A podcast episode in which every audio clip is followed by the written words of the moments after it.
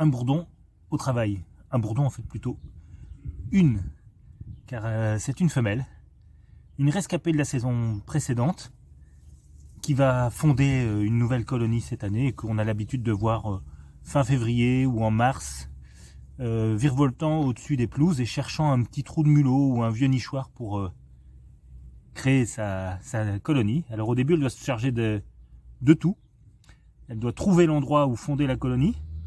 Elle va pondre les premiers œufs et puis après, elle va devoir s'occuper elle-même des premiers œufs, en par exemple venant chercher du pollen pour nourrir les larves. Et puis un peu plus tard, quand les premières larves auront éclos, bah, elles prendront le relais. Et cette fondatrice ne fera plus que pondre des œufs.